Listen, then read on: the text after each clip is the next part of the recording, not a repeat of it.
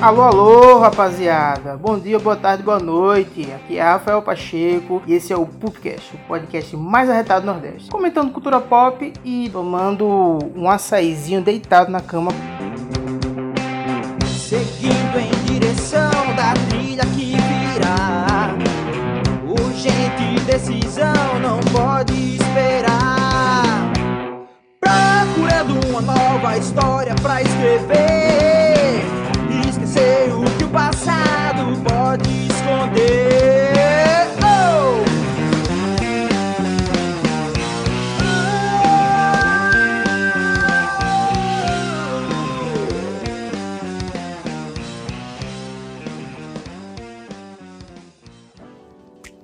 Antes de começar aqui o, episódio de hoje, a gravação de hoje, eu queria agradecer aqui de coração ao queridíssimo Ronald Hills, ele que tornou possível esse episódio aí. Ele não vai ouvir, tenho certeza que ele não vai ouvir, mas eu vou agradecer mesmo assim, de coração. Muito obrigado, Ronald Hills.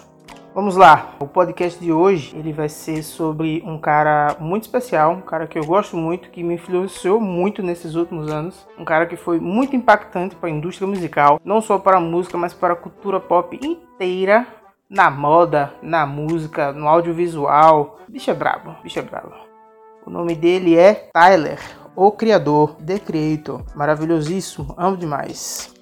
Ele é um cara polêmico, um cara controverso e por muitas vezes violento, misógino, homofóbico em suas letras. Ele sabe disso, inclusive, e usa pra, usa pra se promover também. Ele tem total noção disso aí. Ele é um cara controverso, construiu sua carreira nessa pegada aí, isso é muito bacana. E primeiramente, antes de começar a falar sobre essa obra magnífica do Tyler The Creator, é, é bom dar uma explicada a respeito de como o Tyler escreve suas músicas e suas produções, né? Até porque você deve estar se perguntando aí, ok, se ele é tudo isso de ruim, por que, que ele tá na PUC? Então, peraí, vamos com calma. Não desligue seu podcast até nesse momento. Por favor, me ouça até o final. E, como já sabemos, notícias ruins, né? Notícias de cunho violento, notícias agressivas, de, de, de estupro e outras coisas piores, elas circulam com um pouco mais de facilidade na internet. Porque a indignação das pessoas, a revolta que as pessoas sentem, a raiva, dá muito mais engajamento. As pessoas compartilham muito mais, comentam mais, as pessoas se revoltam mais com notícias ruins.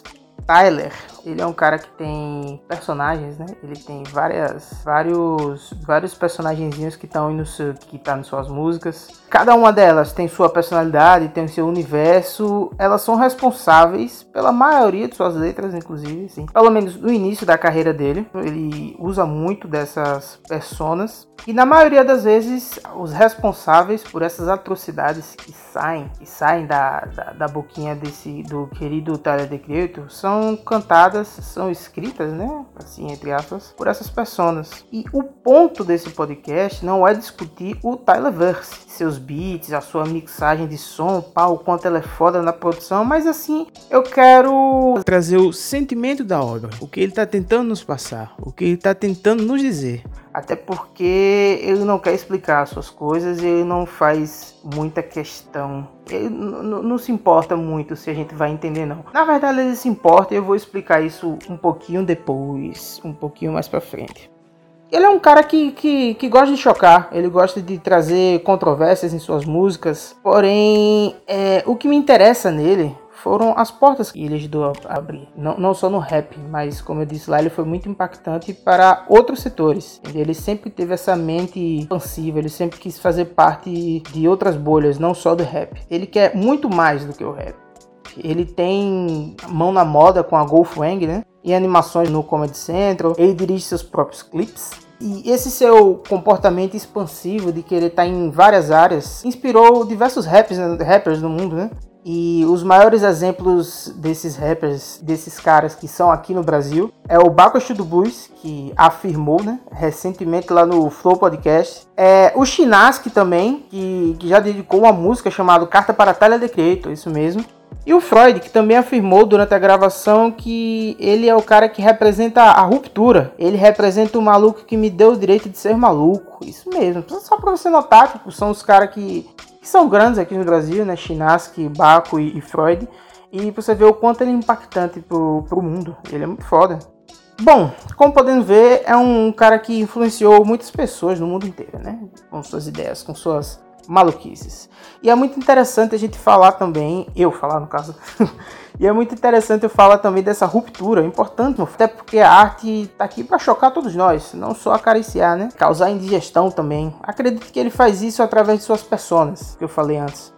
No álbum Goblin, que é o, o segundo álbum dele, a música Yonkers foi até a música que ele foi premiado e tal, cantada por Wolf, que é uma das personas dele. Ele fala sobre assassinato, estupro e suicídio. E que apesar de ser chocante cada verso daquela letra, o intuito dele não era, tipo, não é fazer isso de forma gratuita, entende? Ele queria atingir hum, a indústria da música e ao padrão que foi estabelecido pelo rap, sacou? Esse jeito gangsta, ele queria mostrar que você não precisava falar de criminalidade, de violência, para você fazer rap, para você fazer rima, essas paradas, tá ligado? Por fim, Tyler ele foi importante para trazer o rap uma conversa sobre sentimentos, sobre padrões sociais, até mesmo sexualidade. Mesmo que ele não esteja falando disso diretamente, ele fala sobre sexualidade. Mais para frente a gente chega nisso. É, o que eu vou fazer aqui é um passeio, na verdade, através dos meus discos favoritos do Tyler, que é o Wolf, o Flower Boy e o Igor. Vou falar sobre padrões familiares, é, anti, antimaterialismo, sim, e relacionamentos tóxicos. Bom, vamos lá. Primeiro disco, vamos, vamos para Wolf. As portas que Tyler abriram, que, que o Tyler abriu lá no, no lançamento do Goblin, né, que falava sobre pensamentos obscuros, suicídio, estupro, assassinato, ele mesmo fechou. Ele falou: chega, chega, chega, chega, chega. Nosso amigo criador, ele agora tem dinheiro, ele tem grana. Dito isso, seu intuito com o Wolf não era mais aqueles pensamentos negativos, aqueles pensamentos sombrios de assassinato, de estupro, de, de matança. Ele agora amadureceu, agora é um rapaz com grana, que ele agora conhece seus ídolos, faz música com seus ídolos, tem mulheres aos seus pés, apesar de ter uma namorada em casa, sobre drogas, excessos e quer falar um pouquinho a respeito da mídia também, sobre censura o Dixon não é mais só de rap. Ele enfatizou é, antes do lançamento que não era mais só sobre rap. Uma das suas inspirações era uma banda chamada The Step Kids, faz um jazz e músicas psicodélicas. E tudo isso é notável, principalmente na música Meu Inglês é Péssimo, já vou adiantar aqui, Answer, que é um jazz bem devagar, com um piano de fundo e com ele rimando em cima, tá ligado? Bem devagarinho, pá. Confesso que fui pego de surpresa quando estava ouvindo, quando estava ouvindo, e acredito que é isso que ele quer causar, o choque, a surpresa, né? O disco é um passeio e ao mesmo tempo um desabafo sobre a vida de sucesso dele em 2013.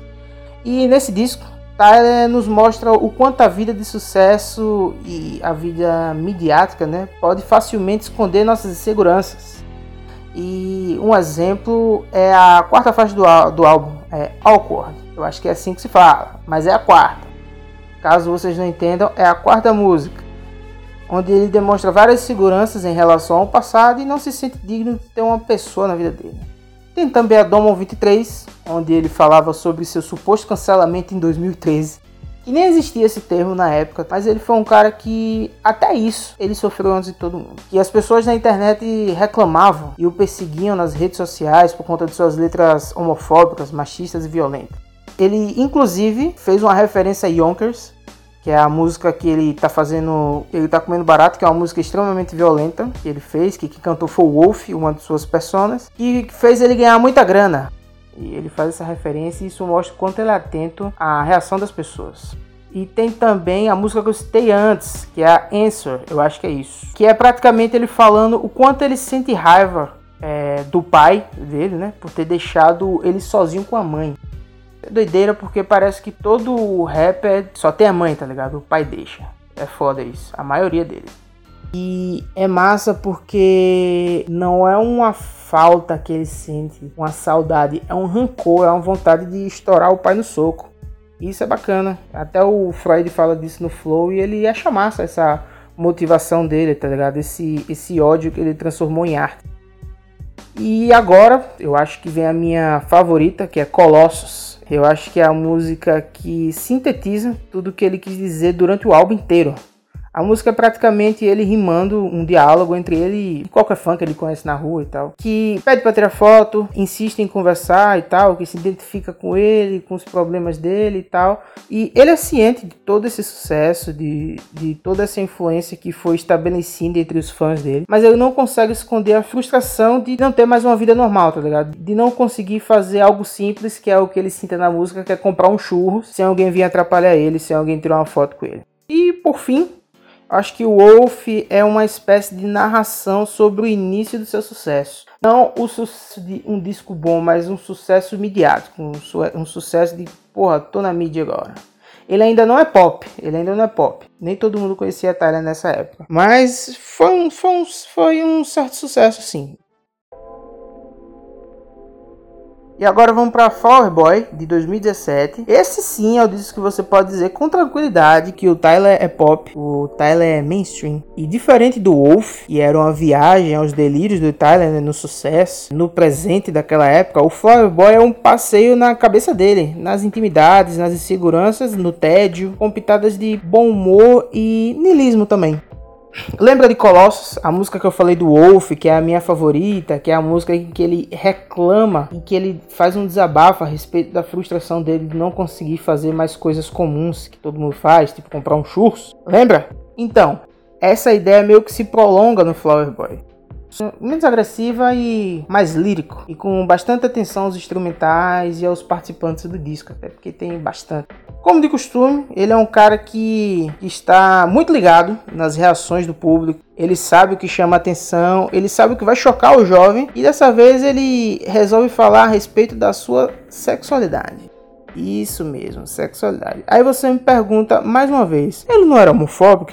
Então, gente, eu não sei. Juro para vocês eu tenho a impressão de que ele gosta de deixar todo mundo confuso, tá ligado? Faz parte da arte dele. E mesmo assim, eu acho interessante a maneira de como ele trata esse assunto. Mesmo não sabendo de nada, mesmo eu só pensando sobre o assunto, é muito interessante a forma de como ele trata a sexualidade e de como ele dialoga com todos nós. Isso é muito foda, ele é muito foda. Ele nunca assumiu nada, porém já deixou estabelecido em suas letras. Ele não assumiu nada público. Ah, eu sou gay, não sei o quê. Ele simplesmente deixou estabelecido, tipo, é isso eu sou isso, eu sou isso aqui. É que não importa a, a sexualidade da pessoa, né? Cada um com o seu cada um e foda-se.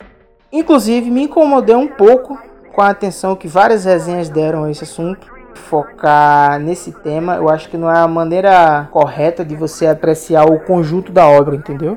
Mas quem não gosta de uma fofoquinha, não é mesmo? Quem não gosta de um murmurinho, quem não gosta de, de, de ter uma conversa a mais? E por conta de todo esse murmurinho, tenho certeza, que ele escreveu Garden Shed, foi uma das músicas mais ouvidas do álbum, inclusive, até porque o povo é muito curioso. É a música que mais combina com o álbum. Ouvir Garden Shed pra mim, tá ligado? É, me leva automaticamente para tardes de pôr do sol. Isso é muito foda. É a que mais combina com a capa do disco, que é um pôr do sol alaranjado, cheio de girassol.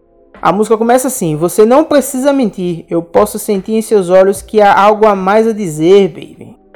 No início você pensa, ok, deve ser qualquer paixão não correspondida na vida dele. Mas não, um pouco mais pra frente ele disse que achava que era apenas uma fase na vida dele. Mas é foda, porque olha eu aqui, caindo na armadilha de falar sobre a sexualidade dos outros. Foda, né, velho? Mas enfim, talvez esse seja a forma dele de debater o assunto tá ligado? Fazendo você pensar sobre o assunto sem ele ter que falar diretamente. Isso é muito bom, ele se escreve muito bem, bizarro demais isso. E não só isso, não parou na sexualidade, o disco também é sobre desconfiança, insegurança e também antimaterialismo, se você prestar atenção na quantidade de bens materiais que ele citou durante o disco principalmente carros. Mas com assim, mas é interessante que ele cita muitos, mas toda vez que ele cita o material é muito uma conotação nilista é, ele atribui muito tédio e muito, como é que eu posso dizer, muita infelicidade e solidão nesses bens materiais, tá ligado? Na faixa November é onde ele deixa mais claro toda essa desconfiança que ele sente, não só dos outros, mas dele mesmo. E ele pergunta: lembra que eu falei lá, tipo, ah, eu acho que ele não é um cara que se importa se o público vai entender a música dele, não. Não é bem assim. Esse disco Flower Boy é sobre insegurança e é o que ele cita, é o que ele cita aqui nesse momento aqui. E se minha música for muito complicada para as massas? Isso é interessantíssimo, porque você nota que ele não é um cara tão foda-se assim. Mas dessa ideia tem a primeira faixa, Forward, onde ele não só demonstra segurança em relação ao quanto o sucesso dele vai durar, né? O quanto ele vai ser um cara legal, o quanto os jovens vão gostar dele. Mas ele também fala sobre aquele tédio, aquele antimaterialismo que eu falei. E a gente nota isso quando ele fala sobre seu carro, sobre a sua mansão. E o que eu acho que é muito interessante também é que tudo isso dá um ar de solidão na vida dele principalmente na parte em que ele descreve a mansão, o quarto, o banheiro. É, é muito é, é, muito foda isso, porque tipo, apesar de toda a grana, assim ele ainda se sente um cara sozinho, um cara que é deixado de lado, um cara medroso, tá ligado? Um cara desconfiante. Isso é, é muito interessante, tá ligado? E para finalizar com esse disco, em meio a tanta desconfiança, existe a Where's the Flowers Blooms com participação de Frank Oceano, Frank Ocean. Frank Oceano parece nome de, de cara que canta brega, né? Frank Oceano, não sei o que.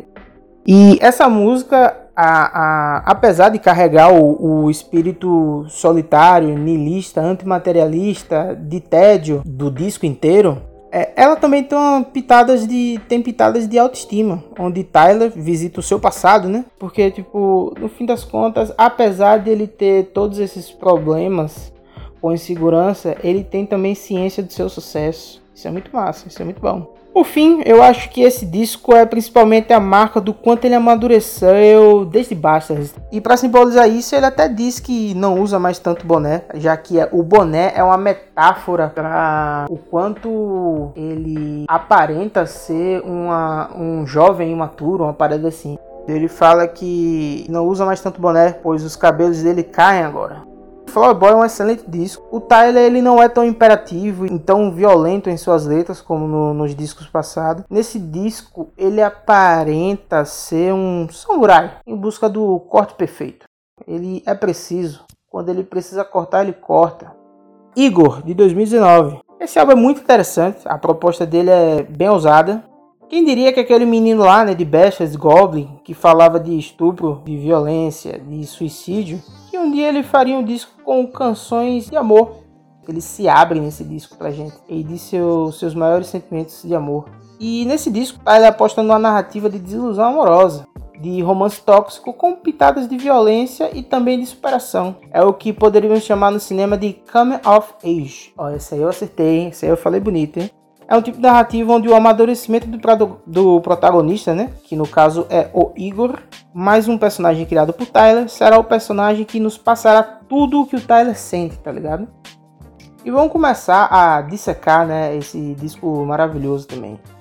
É, na primeira faixa do disco, Igor Tem, nome da música, tema Igor, é, descobrimos o quanto Tyler se sente perdido o quanto ele não tem um objetivo na vida, na vida, tá ligado? O quanto ele se sente sozinho e ele se sente numa necessidade de, de ter alguém.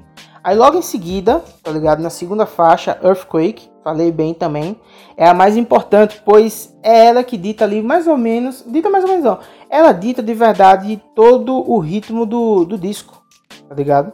Ela também nos revela o amor de Tyler, que na música ele se culpa bastante o tempo inteiro, por ele tá indo embora, tá ligado? Ele fala, ô, oh, foi mal, eu errei, eu vacilei, tá ligado? Você já sente que não é um bom relacionamento a partir da segunda música. Depois da segunda música, ele precisa de algo de alguma forma, colocar todos esses sentimentos para fora, colocar para fora todo o amor que ele sente por essa pessoa, tá ligado? E todo todo esse desespero, toda essa dependência que ele sente para fora. É por isso que tem I Think, onde ele confessa que está apaixonado pela pessoa, mas toda essa expectativa não é correspondida, tá ligado? Ele vai passando por esse momento ruim na, na vida amorosa dele e esse disco ele tem duas fases na sua narrativa. O primeiro é você descobrindo ali que ele tem um interesse amoroso, que ele tá apaixonado e tal, essas coisas. E no segundo, na segunda parte, eu vou chegar lá, é o despertar, é quando ele descobre tudo isso é meio escroto. E na música Run, Run Out Time, talvez eu tenha lido um pouquinho errado, ele sabe que esse amor não, não, nunca será correspondido. Nunca, nunca, nunca vai ser. Ele tenta de todas, de todas as formas dizer o quanto ele conhece a pessoa. E mesmo assim ela não consegue ficar com. Ele não consegue ficar com ela, tá ligado? Não consegue de forma alguma, porque não bateu, a paixão não bateu, fudeu. Você não pode colocar expectativa no outro. E logo em seguida a gente vai descobrindo o porquê ele não conseguiu conquistar a pessoa, já que ele conhece tanto essa pessoa, já que ele ama tanto essa pessoa. A gente descobre em New Magic Wand, espero que tenha lido corretamente, a gente descobre um triângulo amoroso, isso mesmo, a novela mexicaninha aí, tá ligado? E essa música é interessante porque ela traz de volta um pouquinho daquele Tyler violento do Bastards e do, do Goblin, onde ele diz que vai fazer de tudo para eliminar essa terceira pessoa, que é uma mulher. Agora fudeu, vou apagar essa mulher aí que tá estragando tudo. Não vou ficar dissecando assim, tá ligado? A fundo, porque eu quero que vocês ouçam, quero que vocês tirem as suas próprias conclusões. Até porque eu não sou muito fã desse tipo de novela, então eu vou simplesmente tocar nas partes mais importantes. Mas assim, com o tempo você vai prestando atenção nas músicas e tal, você vai, vai notando que é um não é um relacionamento nada saudável. E não é só a gente que percebe isso. O Igor, o personagem principal, também nota. E é a partir de Boys Gun que ele percebe o quanto isso é nocivo, tá ligado? Ele percebe através de brigas, através de, de, de, de, de uma confusão que eles têm, o quanto é nocivo para ele esse relacionamento. É braba essa música, é boa, viu? Aí chegamos na segunda parte, é onde começa o amadurecimento do personagem Igor. O despertar, o despertar dele, tá ligado? Porque aí vem Puppet, para mim uma das melhores músicas do, do álbum. Ele revela que, mesmo sabendo o quanto isso faz mal a ele, mesmo ele tentando fugir disso, ele ainda admite que se vê preso como uma, como uma marionete, como um boneco nas mãos do seu, do seu tão desejado amor, tá ligado? É, como eu disse, foi o despertar dele. Ele aparece em What's Good, uma música com beats ameaçadores, rimas rápidas, que me remete rapidamente ao antigo Tyler, tá ligado? E ele vem para nos avisar que ele viu a luz e que ele está de olhos bem abertos. Isso é muito interessante porque ele começa a amadurecer, muito bom, velho, isso aí. Que pessoa maravilhosa. A próxima música é Gana Gana Thank You tá ligado? Onde ele admite que ele perdeu essa batalha para essa terceira pessoa, foda-se. Mesmo assim, ele ainda fica de deboche, porque, tipo, eu espero que ela tenha o tanto bom gosto quanto eu. Espero que ela conheça você tanto quanto eu. Espero que ela te saiba, que ela saiba fazer você dançar tanto quanto eu. Isso é muito foda, isso é muito legal. Na na música, na vida real isso não é legal de fazer não.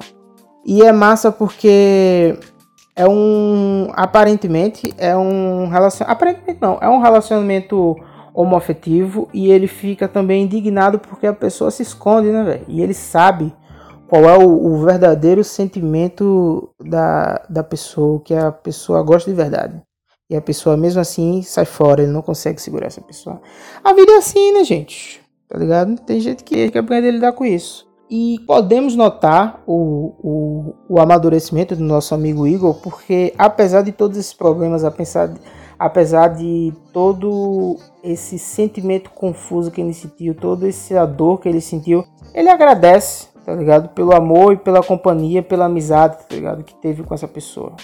Bom, depois de ter admitido que perdeu, depois de ter agradecido a amizade, a companhia, o amor que foi recebido, é, na penúltima música ele dá uma recaída. Ele quer tentar construir isso novamente. Ele quer tentar se apegar a isso. Só que o Igor tá lá. O Igor tá ligado já. Ele já despertou. E como ele diz na última música, Are You Still Friends? Uma das músicas mais magníficas do, do álbum, a última. É uma música que é, tem um, um sample do All Green, uma música muito bonita do All Green. E ele diz o seguinte: Eu não quero terminar essa temporada com um episódio ruim, mano. É isto. Então, apesar das recaídas, ele conseguiu, tá ligado? Através da autoestima dele, do todo o desenvolvimento de, do amadurecimento dele durante conseguiu seguir em frente, tá ligado? Apesar dos problemas, uma mensagem positiva, porque ele consegue seguir em frente. Por fim, acho que Marvin Gaye, é, Al Green, Steve Wonder, tá ligado? Essa galera tá muito feliz com o trabalho da atualidade, né?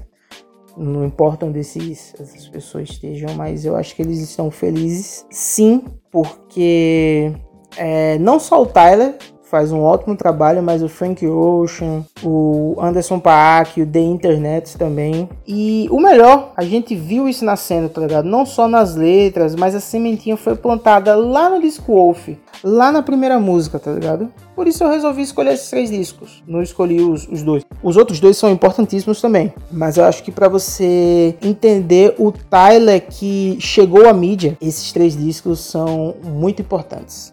Muito obrigado, gostei muito de gravar esse podcast. Queria agradecer a quem ficou até o final, a quem conseguiu ouvir minha voz desagradável até o final. Não conta Marcos e Ana, porque são eles que estão editando. E, e é isso aí, gente. Nunca esqueça de cuidar de quem você ama e de ter cuidado com a polícia. Tchau. Espero que o Ronald Rios escute esse podcast.